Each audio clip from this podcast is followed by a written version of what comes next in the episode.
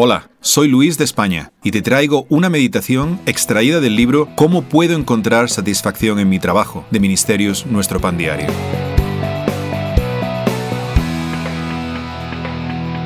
El mensaje de hoy se titula ¿Trabajamos para proveer para nuestras necesidades?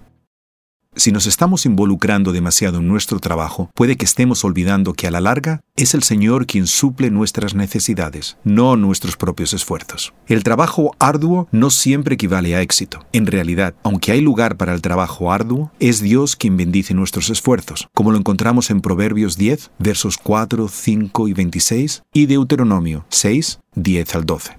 Eclesiastés dice que la vida es corta, la riqueza efímera, y la relación de uno con Dios y la gente es más importante que cualquier concepto menor del éxito. En Mateo 6, Jesús dijo a sus seguidores que no se afanasen por lo que habrían de comer o beber, sino que buscasen primero el reino de Dios. Luego Dios supliría sus necesidades. Muchas veces vemos las cosas al revés. Nos esforzamos por obtener las cosas de esta vida primero, pensando que somos los amos de nuestro destino, los únicos proveedores de lo que necesitamos para sobrevivir. Y aunque puede que demos gracias antes de las comidas por la provisión de Dios, es demasiado fácil darnos el crédito a nosotros mismos. Con esto no queremos decir que hemos de sentarnos y esperar que Dios deje caer del cielo lo que necesitamos. Dios espera que trabajemos. El apóstol Pablo le recordó a los creyentes de Tesalónica que una persona que no está dispuesta a trabajar no debería comer.